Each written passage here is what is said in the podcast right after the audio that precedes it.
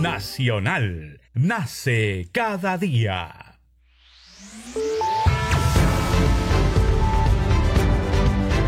Congreso Radio presenta Al día con el Congreso. Una síntesis informativa del trabajo legislativo, de representación y de fiscalización del Parlamento Nacional. Una producción de la Oficina de Comunicaciones del Congreso de la República.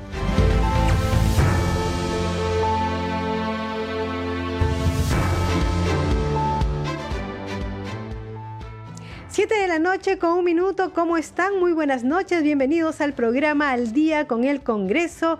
Les saluda Danitza Palomino y estas son las principales noticias del Parlamento Nacional.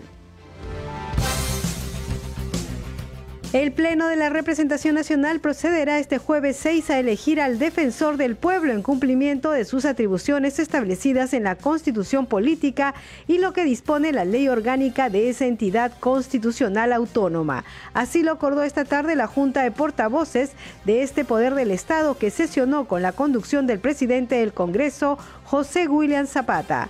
Entre otros temas de la agenda a tratarse en la sesión plenaria figura el debate de los proyectos de ley que proponen ampliar los usos para los recursos provenientes del canon sobre canon y regalías y el proyecto de ley que plantea modificar la ley orgánica de elecciones para optimizar mecanismos de transparencia de resultados en procesos electorales. Además, los proyectos de ley que proponen modificar artículos del Código Procesal Penal y el Código Penal a fin de fortalecer el proceso especial por colaboración eficaz. El congresista Héctor Ventura, presidente de la Comisión de Fiscalización y Contraloría, manifestó que ese grupo de trabajo evaluará citar a los padres del presidente Pedro Castillo con el propósito de que informen sobre la construcción del helipuerto en la ciudad de Chota, en Cajamarca. Así lo dio a conocer el miércoles luego de que el alcalde de Tacabamba Walter Ajib Rojas, manifestara que el terreno donde se ejecutó la obra corresponde a los padres del mandatario. Este testimonio fue recogido en el marco de las investigaciones por los presuntos delitos de corrupción en la ejecución de los proyectos en Anguía, Chadín y otros.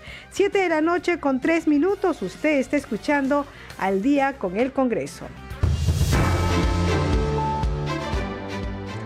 Bien, a esta hora de la noche vamos con el desarrollo de las noticias y como ya lo señalamos en los titulares, el Pleno de la Representación Nacional procederá este lunes a elegir al defensor del pueblo en cumplimiento de sus atribuciones establecidas en la Constitución Política y lo que dispone la ley orgánica de esa entidad constitucional autónoma. Así lo acordó esta tarde la Junta de Portavoces de este Poder del Estado que sesionó con la conducción del presidente del Congreso, José William Zapata.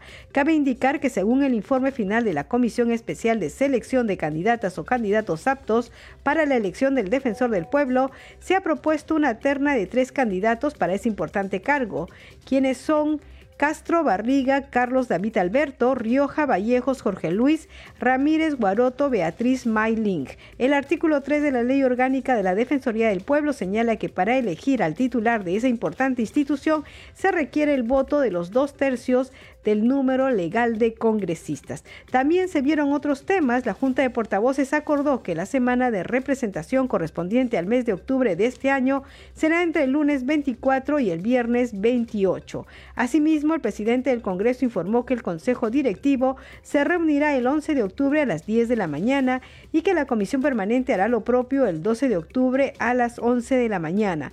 En la sesión, los diferentes directivos portavoces hicieron sus pedidos para ampliar la agenda del Pleno e incluir diversos proyectos de ley promovidos por sus respectivas bancadas. Siete de la noche con cuatro minutos, vamos con otras noticias. La Comisión de Comercio Exterior y Turismo del Congreso de la República, que preside el legislador Edgar Tello, organizó en la ciudad de Tumbes la primera sesión descentralizada y audiencia pública, retos y oportunidades para el comercio exterior y el turismo, donde participaron los parlamentarios parlamentarios integrantes de este grupo de trabajo, autoridades y funcionarios del gobierno central, regional y local. Veamos el informe de la multiplataforma del Congreso de la República con el objetivo de dar a conocer las principales acciones desarrolladas en favor del turismo en el país, se realizó en Tumbes la primera audiencia descentralizada de la Comisión de Comercio Exterior y Turismo, en el que participaron el ministro del sector Roberto Sánchez y autoridades locales y regionales.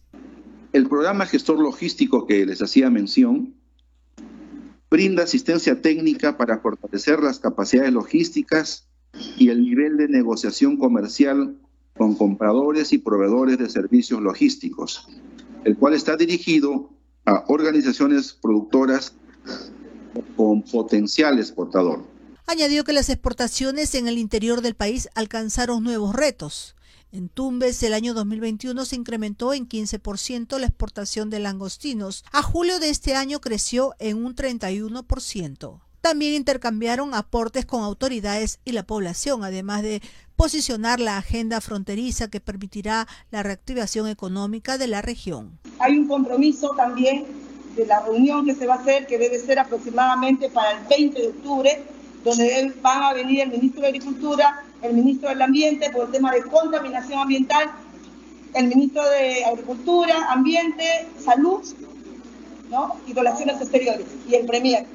Eso estaremos invitándolos y también para eh, ver el tema de Cuyango Tumbes.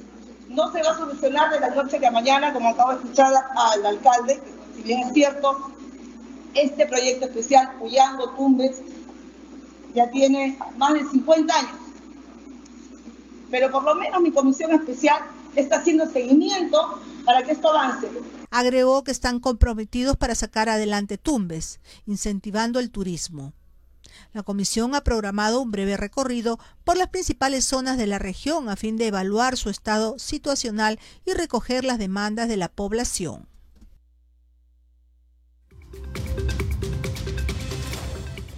Siete de la noche con siete minutos. Usted está escuchando al día con el Congreso a través de Radio Nacional, Congreso Radio y el Facebook de Nacional. Vamos con más información. La Comisión Agraria aprobó en forma unánime insistir en la autógrafa observada por el Poder Ejecutivo, propuesta que plantea una ley que crea sierra y selva exportadora con la finalidad de modificar sus competencias, estructura, ámbito de intervención y establece como su nueva denominación agromercado, que brinda mayores posibilidades de articulación comercial a los agricultores a nivel nacional. La presidenta de la comisión, Nilsa Chacón Trujillo, indicó que el grupo de trabajo que encabeza analizó las observaciones del Poder Ejecutivo y consideró que estas han sido levantadas y por lo tanto a través de la presentación de la iniciativa como nuevo proyecto en el que insiste en el texto originario de la autógrafa, pero con la incorporación de normas no relacionadas a las referidas observaciones. Señaló que el equipo técnico de ese grupo de trabajo parlamentario evaluó las funciones de agromercado para evitar que se genere duplicidad de intervenciones con otros organismos adscritos al Ministerio de Desarrollo Agrario y Riego Midagri, así como mejoras de la estructura del proyecto de ley. Siete de la noche con ocho minutos vamos con otras informaciones. El congresista Héctor Ventura, presidente de la Comisión de Fiscalización y Contraloría, manifestó que ese grupo de trabajo evaluará citar a los padres del presidente Pedro Castillo con el propósito de que informen sobre la construcción del helipuerto en la ciudad de Chota, en Cajamarca. Así lo dio a conocer el miércoles 5, luego de que el alcalde de Tacabamba Walter Ajib Rojas manifestara que el terreno donde se ejecutó la obra correspondiente a los padres del mandatario, este testimonio fue recogido en el marco de las investigaciones por los presuntos delitos de corrupción en la ejecución de los proyectos en Anguilla, Chadín y otros. Ventura Ángel dijo que el helipuerto se habría construido salteándose los procedimientos administrativos que rigen al Ministerio de Transportes y Comunicaciones. Al respecto, el burgomaestre de Tacabamba dijo no haberse dado cuenta de la construcción en su momento y que tal obra se habría ejecutado en días u horas. Vamos a escuchar parte de la conferencia de prensa del congresista Héctor Ventura, presidente de la Comisión de Fiscalización. Esta información que ha sido dada por el exministro Heine en relación a este encuentro, esta conversación de cinco minutos que sostuvo con el presidente en Zarratea, ¿cuáles son las implicancias que tiene toda vez que fue antes de que se asume el cargo de ministro? Lo que decíamos hace un momento, el presidente de la República ha manifestado en todas sus eh, declaraciones de que la Casa de Zarratea servía para que el presidente desarrolle sus actividades estrictamente personales, estrictamente familiares.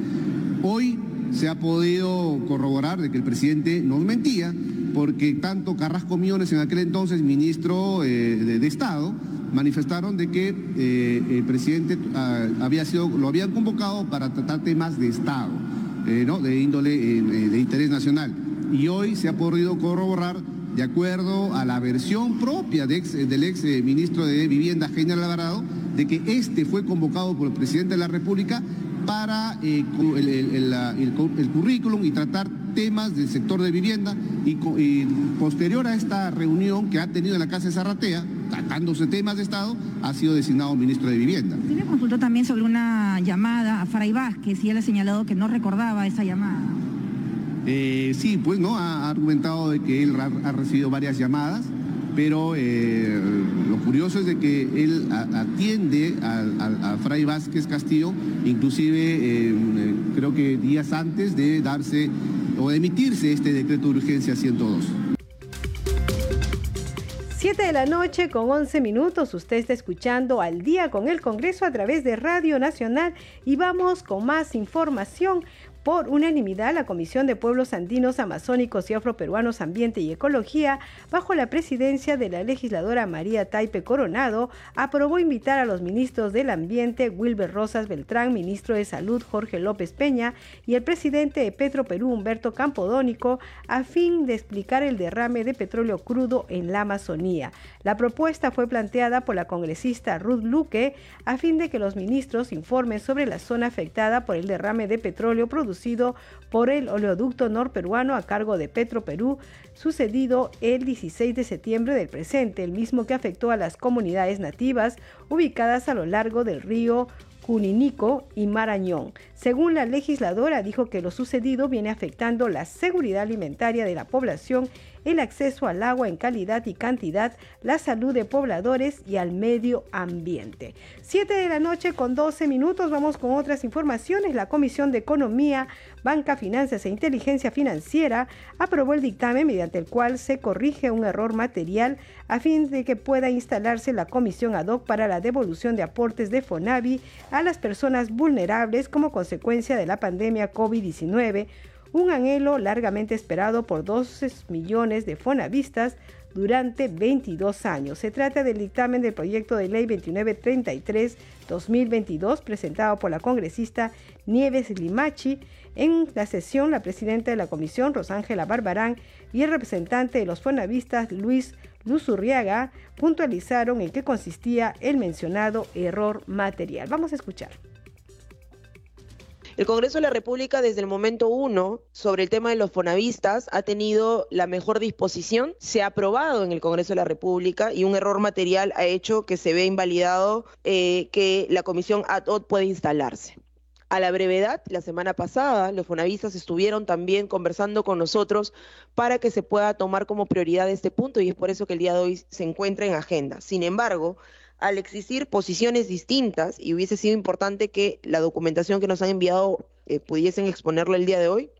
Entonces el señor Andrés Avelino Alcántara, quien pidió el archivo de este proyecto, no ha venido el día de hoy. El señor Máximo Tomás, no tenemos respuesta. Y se encuentra con nosotros el señor Luis Luzuriaga Gariboto, presidente de la Asociación Federación Nacional, a quien se les va a otorgar un plazo máximo de cinco minutos para que nos pueda exponer la posición respecto al presente dictamen. Bienvenido, tiene la palabra el señor Luis Luzuriaga. Buenos días, señora presidenta de la Comisión de Economía, Rosángela Barbarian.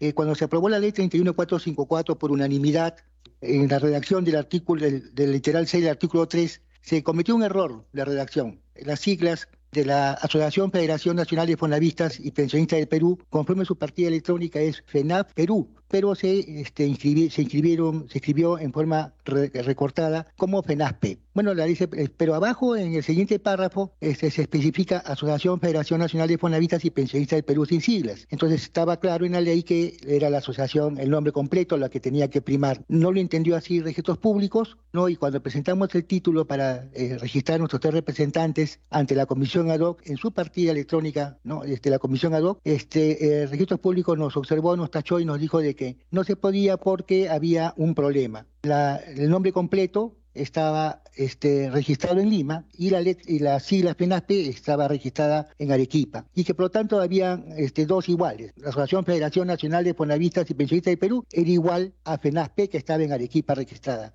la sigla esa. Y que bueno, en todo caso el Congreso de la República este, resolviera esa situación aclarando este, mediante una norma no la partida electrónica de la Asociación Nacional Son Federación Nacional de Fonavistas y Pensionistas del Perú. 7 de la noche con 15 minutos. Vamos con más información aquí en Al día con el Congreso y la Comisión de Justicia y Derechos Humanos aprobó por mayoría el dictamen de insistencia del proyecto de ley 676-2021 que aprueba la ley que modifica la ley que regula la responsabilidad administrativa de las personas jurídicas para fortalecer la normativa anticorrupción referida a las personas jurídicas y promover el buen gobierno corporativo.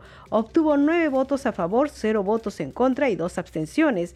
El titular del Grupo Legislativo Américo Gonza Castillo expresó que esta norma fue aprobada durante la sesión plenaria del 2 de junio del presente año y observada por el Poder Ejecutivo el 4 de julio siguiente y también que en la sesión del 7 de septiembre último se sustentó el predictamen de insistencia.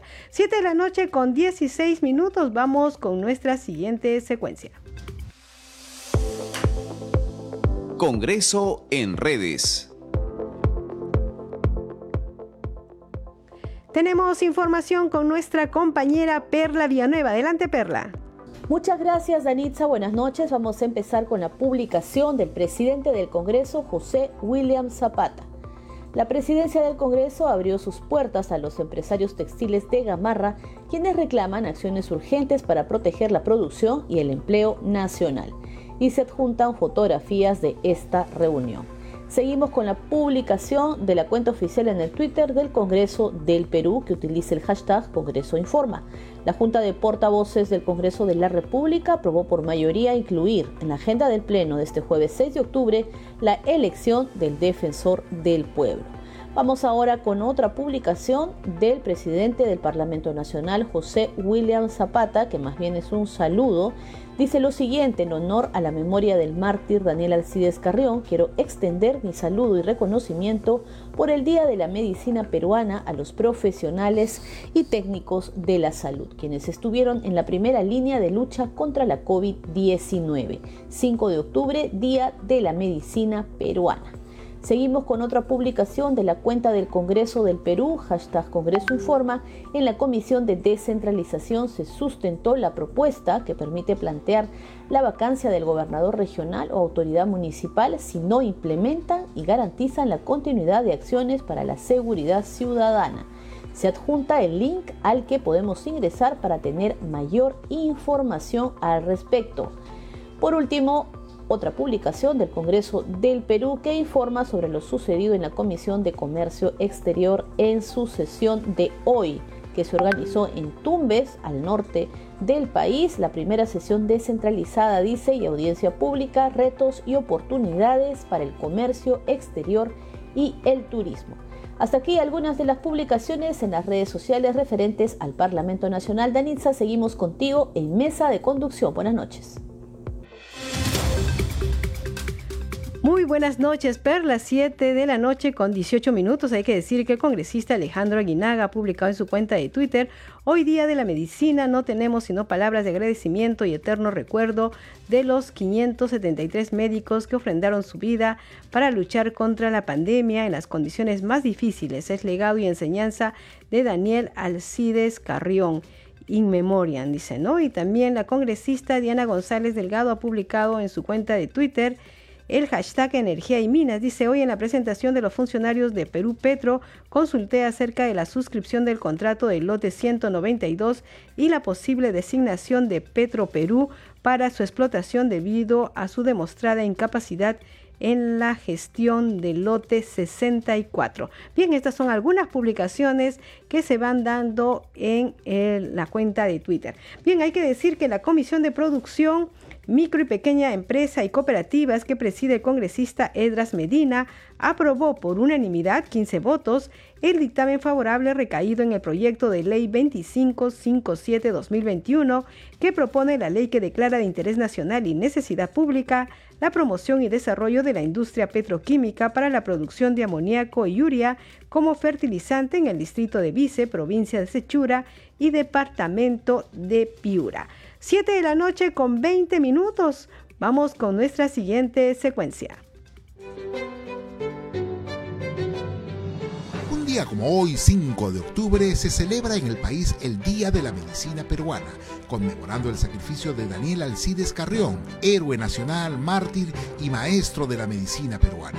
En esta fecha también se destaca la importante labor que realizan los profesionales de la salud a lo largo y ancho del territorio nacional.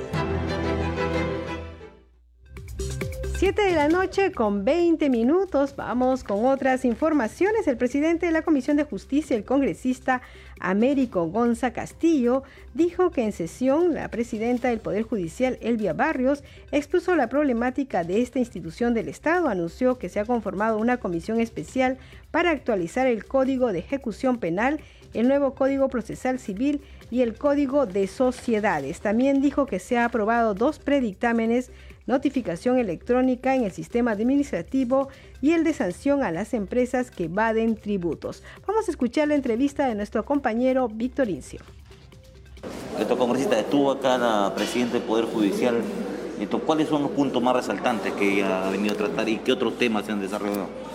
Bueno, el, sistema de justicia que integra eh, organismos como el Poder Judicial, la Fiscalía, el Ministerio de Justicia, lo más resaltante es pues que la acumulación de los expedientes, ¿no? la carga procesal que lo llaman ellos, ¿no?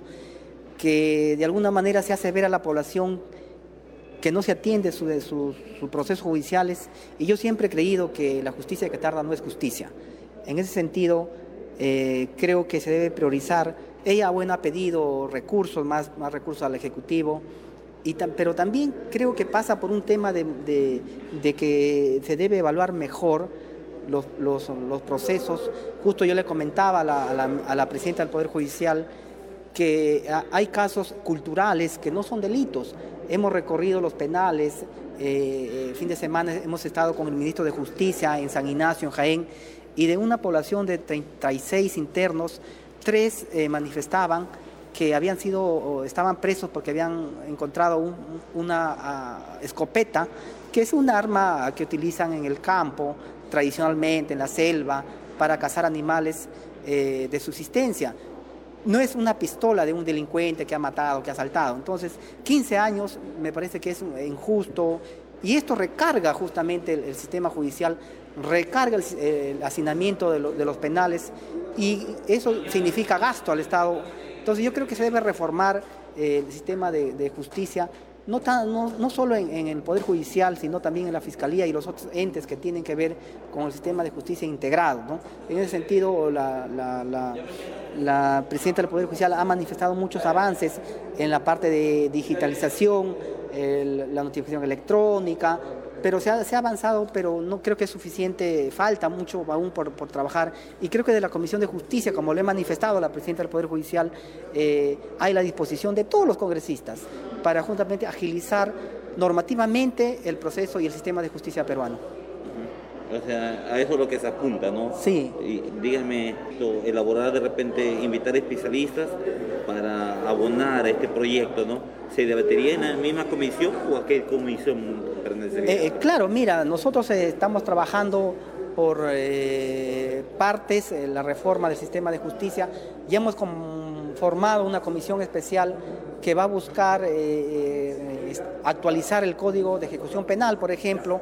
Tenemos ya el anteproyecto del nuevo código civil, el anteproyecto del nuevo código procesal civil, el anteproyecto de la ley este, de también de, sociedades, de sociedades que necesitan actualizarse, años llevan estos, estos eh, cuerpos normativos que no se pueden, de, ya la tecnología avanza, la sociedad avanza, las cosas cambian y tiene que ir detrás de la norma, ¿no? De tal manera que vamos a hacer un trabajo conjunto con todos los entes del sistema de justicia y del país en general. Por eso necesitamos, y nosotros siempre convocamos ¿no? a todos los entes eh, eh, respectivos. Hemos convocado también a la ministra de la Mujer, que tiene que ver con la población de vulnerables, por ejemplo. También he visto y escuchado que han estado debatiendo predictámenes algunos congresistas, ¿no? Dígame, ¿alguno de ellos ha sido aprobado? Sí, se han, debatido dos predictámenes eh, que han sido aprobados. La notificación electrónica mediante la casilla electrónica en, en, el sistema administrativo de la gestión pública que faltaba regular y que se está poniendo en uso para que poco a poco sea progresivo y obligatorio, y se ha aprobado por unanimidad también se ha aprobado una norma que busca de alguna manera sancionar a las empresas eh, que hacen mal uso, eh, que evaden tributos. justamente esta es una propuesta del Ejecutivo que busca garantizar que el Estado ingrese, el Perú ingrese a la OECD y se ha aprobado también por mayoría, lo cual es bueno. Creo que estamos en sintonía, tanto el Ejecutivo y el Legislativo, por el bien del país en última instancia.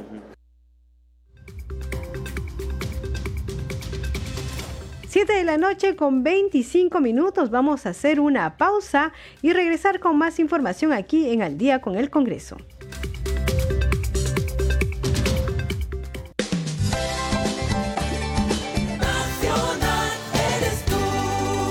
Nacional. Nace cada día. En Nacional estamos comprometidos con la educación de los niños peruanos y nos enorgullece ponernos a su servicio llevando Aprendo en casa a todos los hogares. Hablan nuestros pequeños oyentes. Me gusta Nacional porque puedo escuchar mis clases. Ahí me enseñaron a cuidar la tierra y reciclar las botellas de plástico. Yo escucho mis clases en Nacional para aprender y poder hacer mi tarea. Nacional, comprometidos con la educación.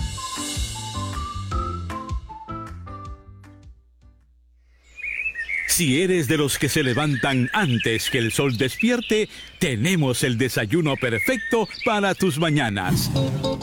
Amaneceres del Perú. Una buena taza de información agraria para estar al día endulzada con lo mejor de la música andina. Amaneceres del Perú, lunes a viernes bien temprano, a las 4 de la mañana, en Nacional. Cuéntame algo bueno en Nacional. Una dosis diaria de buenas noticias. Jóvenes voluntarios plantaron 150 árboles en la futura ciudad bicentenario de Ancón. Esta acción fue promovida por el Ministerio del Ambiente y la Embajada Británica en el Perú. Esta última institución y el Centro Cultural Británico donaron 68 ejemplares de molle, 67 de tara, 10 de guarango y 5 de parkinsonia, además de 404 sacos de sustrato. Investigadores peruanos crean un sistema que capta agua de lluvia para el beneficio de las comunidades amazónicas. El proyecto Ciudades Autosostenibles Amazónicas ha sido implementado en la comunidad loretana de Santo Tomás, que no cuenta con servicios de agua ni desagüe.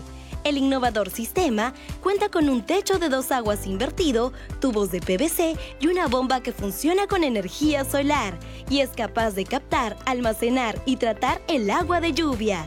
De esta manera, los pobladores tienen esta agua a su disposición para ducharse y lavar ropa. Campo Verde se convierte en la segunda área de conservación privada de Ucayali. Está ubicada en el distrito de Manantay, provincia de Coronel Portillo, y comprende alrededor de 8.000 hectáreas de territorio. Con el reconocimiento recibido, se espera fortalecer la protección del bosque pluvial maduro, de la llanura amazónica, los ecosistemas de aguajales y la importante diversidad de especies que alberga. Cuéntame algo bueno en Nacional.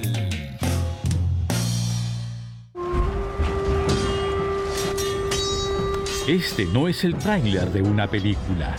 Es la mente de Juanjo, que está en su casa del Callao, sentado en su sillón leyendo un libro.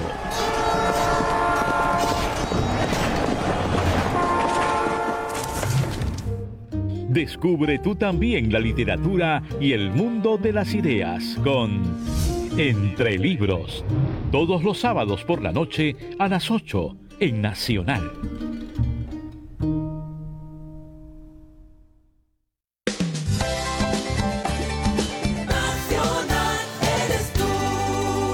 Nacional. Nace cada día.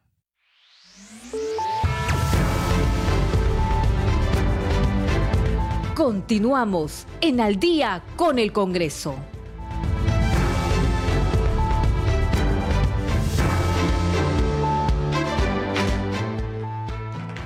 7 de la noche con 30 minutos, ¿cómo están? Bienvenidos a la segunda media hora del programa Al día con el Congreso. Los estamos acompañando aquí en Radio Nacional Vamos a ver Rafael Cifuentes en los controles, en la transmisión streaming por Facebook Alberto Casas y en la conducción Danitza Palomino. Vamos con los titulares.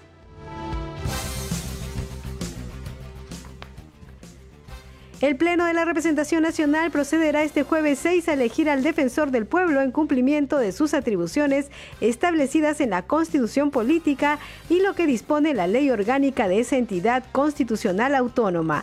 Así lo acordó esta tarde la Junta de Portavoces de este Poder del Estado, que sesionó con la conducción del presidente del Congreso, José William Zapata. Entre otros temas de la agenda a tratarse en la sesión plenaria, figura el debate de los proyectos de ley que proponen ampliar los usos para los recursos provenientes del canon sobre canon y regalías y el proyecto de ley que plantea modificar la ley orgánica de elecciones para optimizar mecanismos de transparencia de resultados en procesos electorales. Además, los proyectos de ley que proponen modificar artículos del Código Procesal Penal y el Código Penal a fin de fortalecer el proceso especial por colaboración eficaz y otros proyectos. Usted está escuchando al día con el Congreso. 7 de la noche con 31 minutos vamos con más noticias. No implementar y garantizar la continuidad del funcionamiento del sistema de bio videovigilancia, puestos de auxilio rápido y demás acciones para la seguridad ciudadana en vías y espacios públicos de cualquier jurisdicción implicaría la vacancia del gobernador regional o autoridad municipal. Así lo plantea la iniciativa legislativa sustentada hoy por la congresista Silvia Montesa ante la Comisión de Descentralización. Tenemos el informe de la multiplataforma del Congreso de la República que da cuenta sobre este proyecto y otros temas que se abordaron en la Comisión de Descentralización. La Comisión de Descentralización que preside la congresista Diana González escuchó la opinión del Ministerio del Interior en torno al proyecto de ley que dispone la eliminación de los cargos de prefectos regionales, subprefectos provinciales y distritales. Nosotros como comisión estamos desarrollando un predictamen para la eliminación de prefectos y subprefectos. En un proceso de descentralización consideramos que la función de prefectos y subprefectos quedaría obsoleta y estaríamos incurriendo en una duplicidad de funciones. Esperamos la esperábamos la presencia del ministro para que nos pueda aclarar de las funciones que tienen prefectos y subprefectos más allá de funciones políticas como las que hemos estado viendo. Es un proyecto que tiene como autora la congresista Nilsa Chacón. Para ello, concurrió a la sesión el viceministro de Orden Interno Abel Gamarra en representación del titular de ese portafolio. En otro momento se sustentaron dos iniciativas de ley, la primera de autoría de la congresista Montesa Facho, por la que se modifica la ley orgánica de gobiernos regionales y la ley orgánica de municipalidades, esto para fortalecer la seguridad ciudadana. Proponemos la vacancia del gobernador regional o autoridad municipal por no implementar y garantizar la continuidad del funcionamiento del sistema de biovigilancia, puestos de auxilio rápido y demás acciones para la seguridad ciudadana en vías y espacios públicos de cualquier jurisdicción. Además, agregó que en el Perú 9 de cada 100 personas son víctimas de robo. Según la Contraloría, 161 municipalidades del país tienen sus cámaras de seguridad inoperativas y malogradas. La segunda iniciativa fue sustentada también por el parlamentario José Elías Ábalos, la cual plantea que las sesiones del Consejo de Ministros sean públicas. Por ello, mediante la presente propuesta se considera la necesidad que el Consejo de Ministros desarrolle sus sesiones de manera pública, siendo los principios de publicidad y transparencia los ejes principales para que esta propuesta se lleve a cabo salvo acuerdo en contrario por tratarse de seguridad nacional y orden interno, entre otros. La presidenta de la comisión informó también al finalizar la sesión que la propuesta sobre la creación del distrito Alto Trujillo en el Departamento de la Libertad sería visto una vez culminado el proceso electoral en las municipalidades de centros poblados que aún se encuentran a la espera de una segunda vuelta. 7 de la noche con 34 minutos, usted está escuchando al día con el Congreso y por unanimidad la Comisión de Energía y Minas, bajo la presidencia del congresista Jorge Flores Ancachi, aprobó el desarrollo de sesiones extraordinarias descentralizadas y audiencias públicas en el interior del país correspondientes a la primera legislatura del periodo de sesiones 2022-2023. Según la programación, estas sesiones descentralizadas y audiencias públicas se realizará en Huancavelica el 14 de octubre, en Piura el 21 de octubre, en Puno el 7 de noviembre, en La Libertad el 21 de noviembre, en Moquegua el 7 de diciembre y las ciudades de Ayacucho, Loreto, Madre de Dios y Ucayali, estas últimas en esta fecha está por definir. En otro momento, la comisión aprobó por mayoría archivar el proyecto de ley 1719-2021, mediante el cual se propone declarar de interés nacional y necesidad pública la formulación y ejecución del proyecto construcción de la hidroeléctrica Chocol Amazonas, que aprovecha los recursos hídricos del río Chocol, ubicado en el departamento de Amazonas, provincia de Rodríguez de Mendoza, en el distrito de Lima, Bamba, Chirimoto y Milpuc. Además, por unanimidad se envió al archivo el proyecto de ley 2335, mediante el cual se propone derogar la ley 31388 que prorroga la vigencia del proceso de formalización minera integral.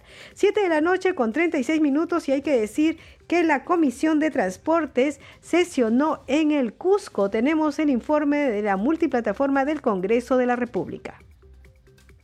La Comisión de Transportes del Congreso de la República realizó su primera sesión descentralizada del periodo anual 2022-2023 en la ciudad del Cusco. Su presidente, el congresista de Acción Popular Luis Aragón, sustentó el proyecto de ley que establece amnistías de deudas por concepto de sanciones por el desarrollo de actividades de radiodifusión sin autorización. Otro beneficio en favor de la población en general. Las empresas de radiodifusión formalizadas generan contenidos estamos seguros de mejor calidad, restringiendo el contenido ilegal, muchas veces presentes en medios no autorizados. En conclusión, el Estado, el sector privado, el sector público. De otro lado, el congresista Diego Bazán sustentó su proyecto de ley para extender la cobertura del SOADICAT a animales domésticos. Puede destinar un pequeño porcentaje del mínimo para la atención de animales lesionados por vehículos que transitan en todo el país. Esta iniciativa legislativa solo tiene por finalidad velar por el bienestar de los animales domésticos y de compañía, los cuales merecen protección necesaria frente a contingencias en el ámbito de accidentes de tránsito que presentan a diario en las calles de todo el territorio nacional. Asimismo, se aprobó por unanimidad el predictamen de los proyectos que declaran de necesidad pública e interés nacional el mejoramiento de la transitabilidad vehicular de la carretera vecinal CU 1596 en las provincias de Chumbivilcas y Canas, en Cusco, así como la revalorización del ferrocarril del sur en la ruta Sicuani-Cusco-Quillabamba. 7 de la noche con 38 minutos. Usted está escuchando al día con el Congreso a través de Radio Nacional, Congreso Radio y el Facebook de Radio Nacional. Vamos con más información. En entrevista con Congreso Radio, el presidente de la Comisión Especial de Seguimiento Parlamentario al acuerdo de la Alianza del Pacífico, Alfredo Pariona, dijo que la sesión se ha desarrollado con el fin de afianzar lazos de amistad con los países de México, Colombia y Chile y posteriormente se acercarán a otras naciones. Tenemos la entrevista que realizó nuestro compañero Víctor Incio. Congresista, el día de hoy se ha instalado esta comisión de seguimiento parlamentario al acuerdo de la Alianza del Pacífico. Cuéntenos cómo se ha desarrollado. También tengo conocimiento que han aprobado su plan de trabajo. Muchas gracias. Efectivamente, esta comisión del seguimiento parlamentario de la Alianza Pacífico se ha desarrollado para poder eh, afianzar nuestros lazos de amistad con nuestros hermanos de México, de Colombia y Chile. Igualmente vamos a tratar de acercarnos a otros países para poder generar pues unas coordinaciones eh, y precisamente el día miércoles 12 a las 11 de la mañana vamos a tener la visita del doctor José Ramón Enrique Herrera, presidente pro tempore de la Comisión Interparlamentaria de de la Alianza del Pacífico, acompañado del señor Héctor Gerardo Estrada García, secretario técnico pro tempore de esta comisión, ¿no? Entonces ahí estaremos oh, formulando, manifestando nuestras intenciones, nuestras preocupaciones para poder repito, velar eh, por la humanidad en esta parte del continente como es América del Sur, entre otros, ¿no? O sea, ellos se le están invitando, ¿qué vienen a exponer ellos? Va a ser básicamente el presidente actual, ¿no? Que es eh, representante del Parlamento mexicano, va a hacer un informe de esos oh, trabajo que ha hecho durante su gestión y a partir de noviembre Perú estaría asumiendo esta, esta presidencia. Entonces, eso va a ser el principal objetivo eh, de agenda que se va a dar el día miércoles. Sobre su plan de trabajo, ¿cuáles son los puntos más importantes? Bueno, como le digo, vamos a, uno va a ser, pues, eh, somos actualmente cuatro países, vamos a tratar de invitar a Costa Rica, entre otros, a andar y sobre todo para poder generar lazos de amistad y, y básicamente cómo podemos... Oh, afianzar de lo que ya están pues estos lazos comerciales, culturales entre ellos, para poder promover de alguna manera pues que nuestra economía podría tener eh, las mejoras respectivas producto de que hemos tenido pues eh, estos uh, imprevistos que sea como la pandemia entre otros, ¿no? A eso apunta. ¿Qué días estará sesionando la comisión y a qué hora? Bueno, está establecido los días miércoles a las 11 de la mañana de manera intercalada, ¿no? Cada quincena como se dice, ¿no? 7 de la noche con 41 minutos y hay que dar cuenta de la publicación en redes sociales de un tuit del congresista Jorge Martí Corena que dice lo siguiente, logrado, hoy salió publicada la ordenanza regional 006-2022, Goreica. El proceso de nombramiento ya es una realidad. Agradezco al colectivo de excluidos al nombramiento por hacerme partícipe de su problemática y adiós en esta lucha de los profesionales de salud. Siete de la noche con 41 minutos y hay que decir que sesionó la Comisión de Educación y se ha aprobado citar al ministro del sector Rosendo Serna. Vamos con el informe de la multiplataforma del Congreso de la República. La Comisión de Educación aprobó citar al ministro del sector Rosendo Serna para que exponga los problemas de su cartera. En la sesión también se presentó el director general de la Dirección General de Desarrollo Docente del Ministerio de Educación, Edgardo Romero, quien expuso los alcances de la modificación de la ley de reforma magisterial para ampliar la permanencia en sus cargos de los directivos de instituciones educativas y especialistas de educación. Hay, hay pedido para pasar a la orden del día los temas propuestos por ustedes a efecto de que sean absueltos por el ministro en una invitación que le deberíamos formular para la próxima semana. Si no hay oposición u observación alguna, lo damos por aprobado. Aprobado entonces.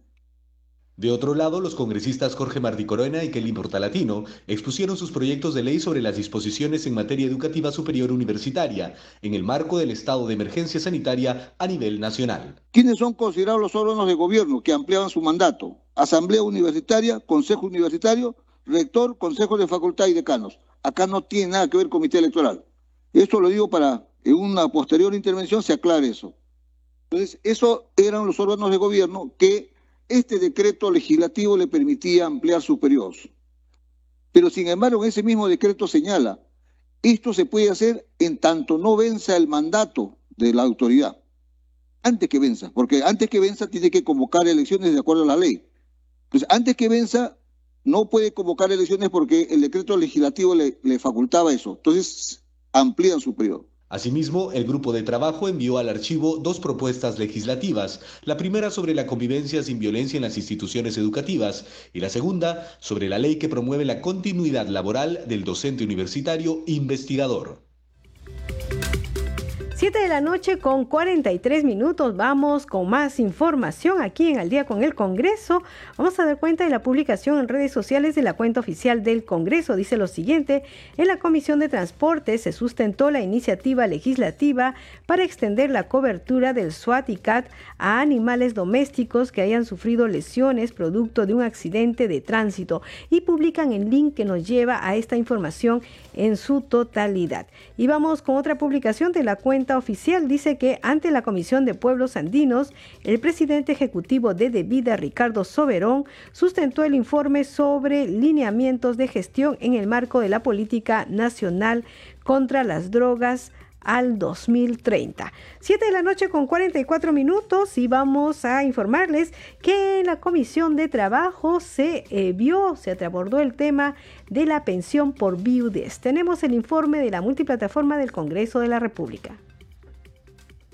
El proyecto aprobado por unanimidad modifica el artículo 53 del decreto ley 19990. Favorece a millones de peruanos al eliminar la discriminación en el acceso a la pensión por viudez. La norma establece que el cónyuge sobreviviente hombre reciba dicha pensión en las mismas condiciones que la cónyuge sobreviviente mujer.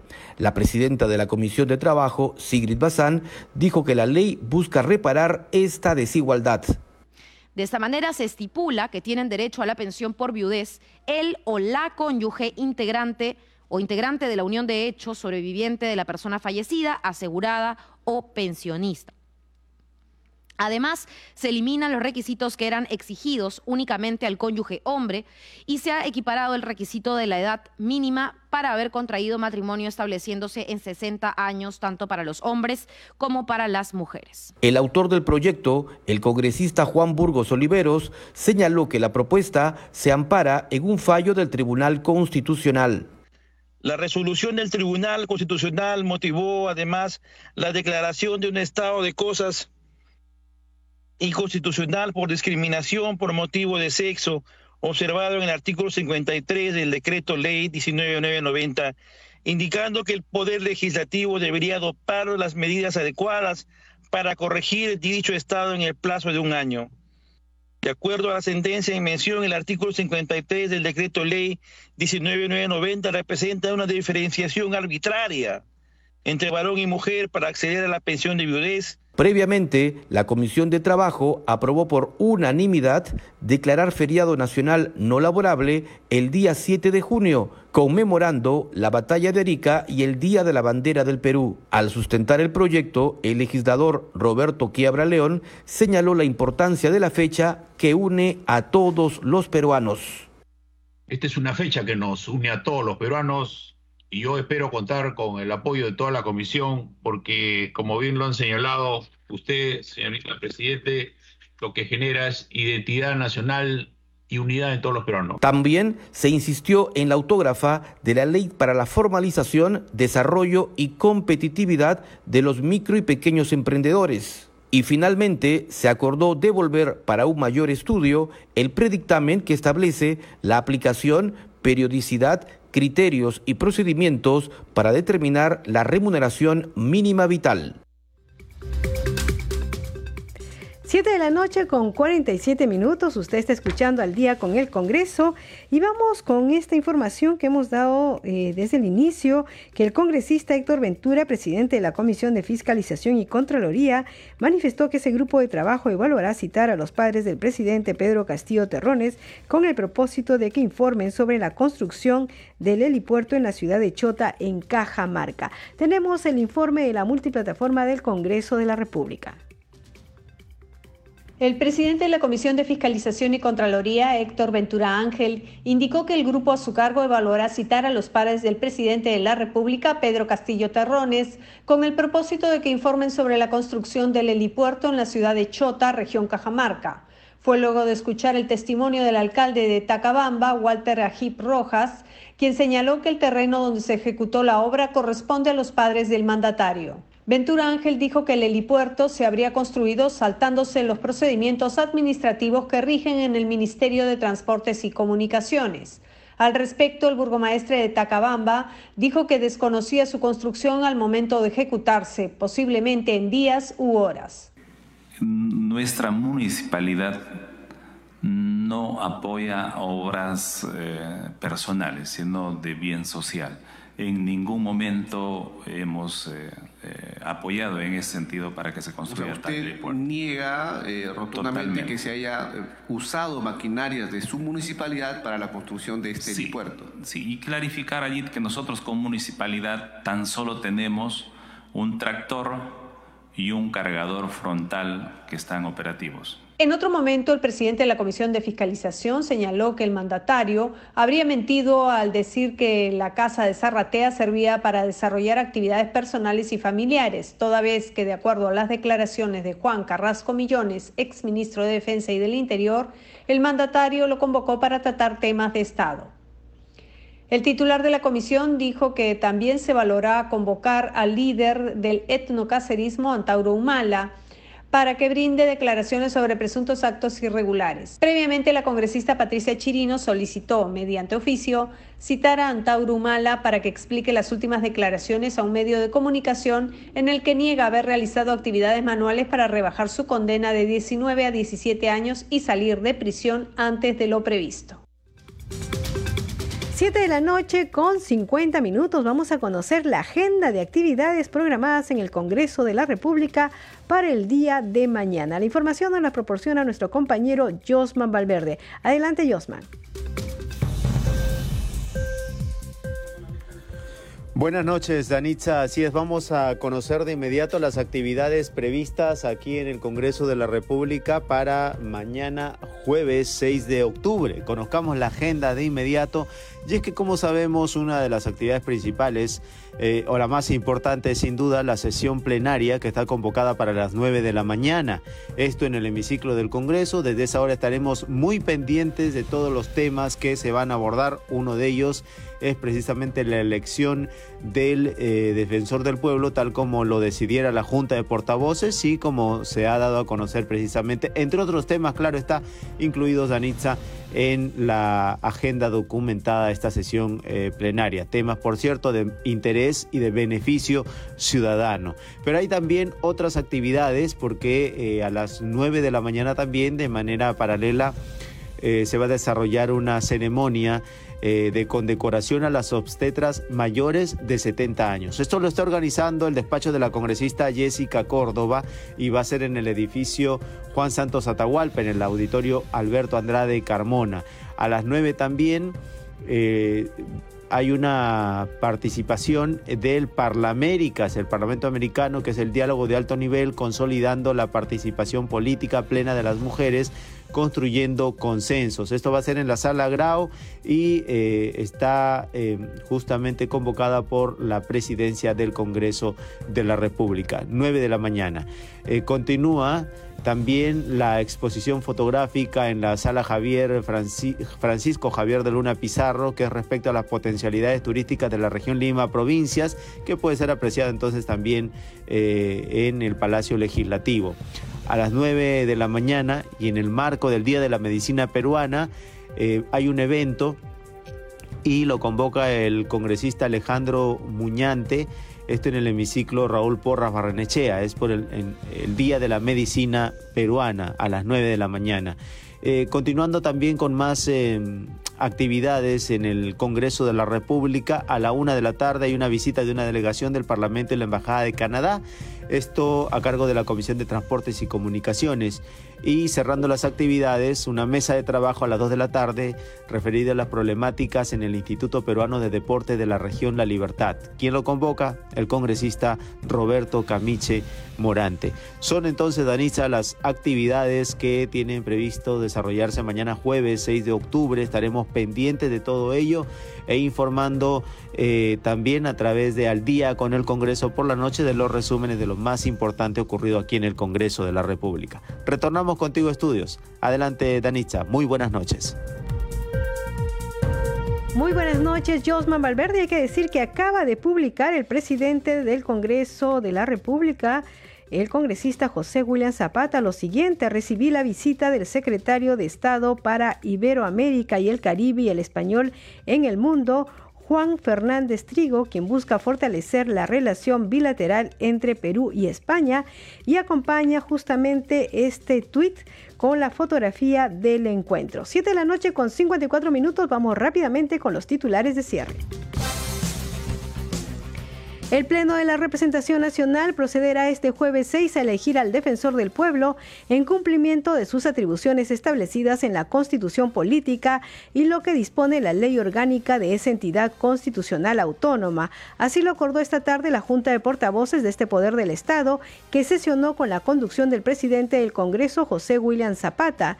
Entre otros temas de la agenda a tratarse en la sesión plenaria figura el debate de los proyectos de ley que propone ampliar los usos para los recursos provenientes del canon sobre canon y regalías y el proyecto de ley que plantea modificar la ley orgánica de elecciones para optimizar mecanismos de transparencia de resultados en procesos electorales. Y el congresista Héctor Ventura, presidente de la Comisión de Fiscalización y Contraloría, manifestó que ese grupo de trabajo evaluará citar a los padres del presidente Pedro Castillo Terrones con el propósito de que informen sobre la construcción del helipuerto en la ciudad de Chota, en Cajamarca. Así lo dio a conocer luego de que el alcalde de Tacabamba, Walter Ajib Rojas, manifestara que el terreno donde se ejecutó la obra corresponde a los padres del mandatario. Siete de la noche con 55 minutos. Hasta aquí el programa Al día con el Congreso. Queremos agradecerles a nombre de todo el equipo de Congreso Radio y también por supuesto decirles que hemos estado aquí en los estudios de Radio Nacional acompañándolos. Rafael Cifuentes en la transmisión streaming está Alberto con Casas, Rafael Cifuentes está en los controles, a veces me equivoco, ¿no? Y en la unidad móvil esta vez nos ha acompañado Javier Fajardo. Y en la conducción, como siempre, Danitza Palomino. Nos reencontramos mañana a las 7 de la noche con todas las novedades del Pleno del Congreso. Hasta mañana, buenas noches.